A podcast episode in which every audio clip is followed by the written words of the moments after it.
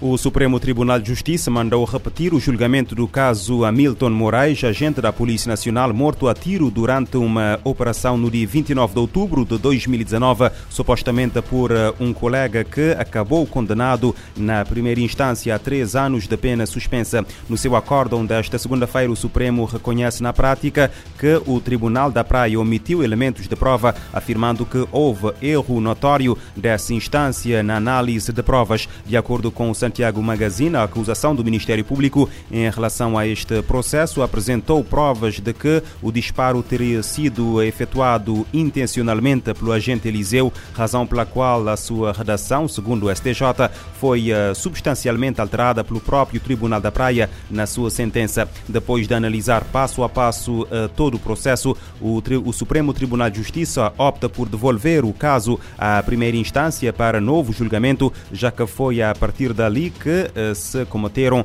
erros notórios na apreciação das provas e na sentença inicial. Recorda-se que o Tribunal da Praia condenou no dia 29 de dezembro de 2020 a três anos de prisão com pena suspensa o agente da Polícia Nacional Eliseu Souza, o principal suspeito no caso do homicídio de Hamilton Moraes, também ele agente da Polícia Nacional. O coletivo de juízes entende que Eliseu Souza não teve intenção de matar o colega Hamilton Moraes, baleado em outubro de 2019 em missão de serviço no bairro de Tira Chapéu, na cidade da Praia. A sentença do Tribunal da Praia não agradou aos familiares e amigos do agente, com manifestações de revolta e uh, consternação.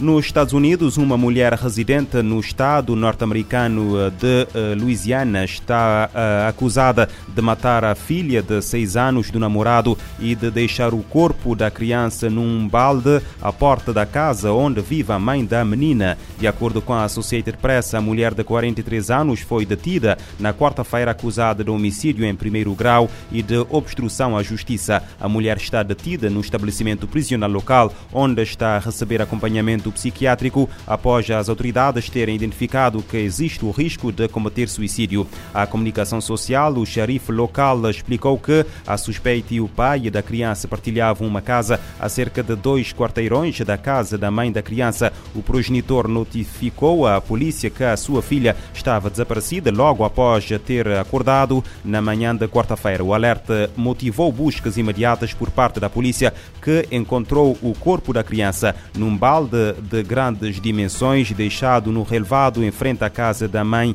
da menina de 6 anos. A seguir foi efetuada uma autópsia. As descobertas preliminares mostram que a morte foi provocada por um, por um estrangulamento manual, bem como por uh, ferimentos na cabeça uh, por força uh, causada por força bruta. No Paraguai, uma menina de 3 anos foi encontrada morta na cama de uma casa abandonada em Pedro Juan Caballero no dia 22 de abril. A história da sua morte está a chocar o país. De acordo com a imprensa internacional, a criança terá sido entregue pela própria mãe a um traficante de droga em troca de 30 doses de cocaína. O homem era também namorado da mulher. Um vídeo do momento foi captado por imagens de videovigilância e registram aqueles que poderão uh, ter sido os últimos momentos de vida da criança. Nele pode ver-se a mãe da menina a inclinar-se para apanhar o produto estupefaciente enquanto um homem carrega a menina e se afasta do local. Cerca de 24 horas depois, a criança foi encontrada morta com sinais de violência. O seu corpo estava enrolado numa t-shirt e após a autópsia concluiu-se que a menina terá sido sujeita à prática de crimes sexuais. A mulher de 42 anos acabou por confessar o crime e foi detida. O namorado também foi detido, bem como um jovem de 17 anos. As autoridades do Quênia elevaram para 110 o número de mortos devido a um jejum uh, promovido por uma seita cristã no sul do país, após terem localizado mais corpos em valas comuns. O balanço anterior das autoridades quenianas uh, indicava 103 mortos. De acordo com as autoridades locais, a seita cristã está localizada uh, na aldeia Chacaola, no condado de Kilifi, e é liderada por Paula uh, que foi detido em meados de abril, juntamente com outras 13 pessoas. A Sociedade da Cruz Vermelha do Quênia já começou a trabalhar para tentar localizar cerca de 210 pessoas, incluindo 110 crianças, que foram dadas como desaparecidas no âmbito das investigações sobre a, a seita.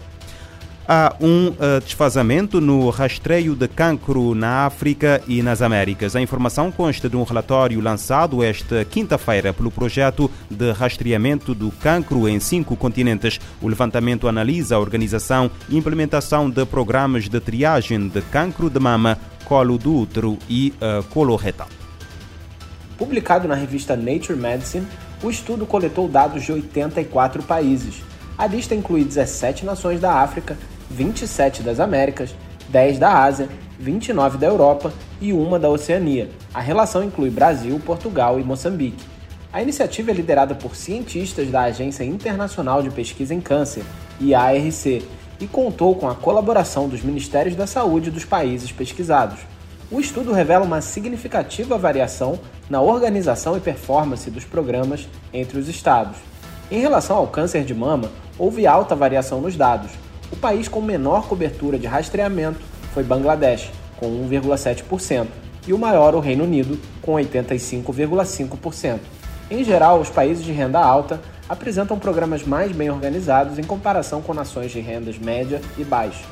Um dos fatores que explica a diferença é a existência de leis que tornam a triagem de câncer de mama obrigatória em 41,2% dos países de renda alta analisados. Para os serviços de rastreamento de câncer de colo do útero, foi identificada uma alta proporção de acesso gratuito. Essa é a realidade em 81,3% dos países africanos analisados e em 86,4% dos que estão nas Américas e saíram na pesquisa.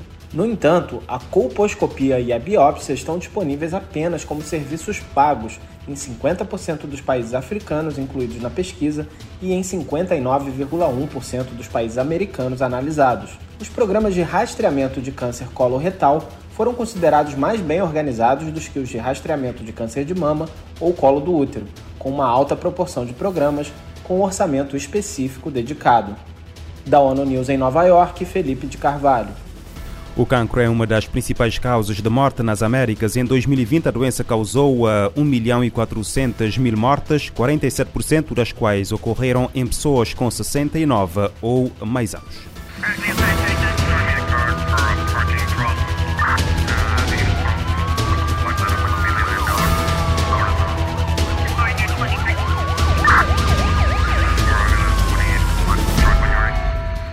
Este programa está disponível em formato podcast no Spotify e em radiomorabeza.cv.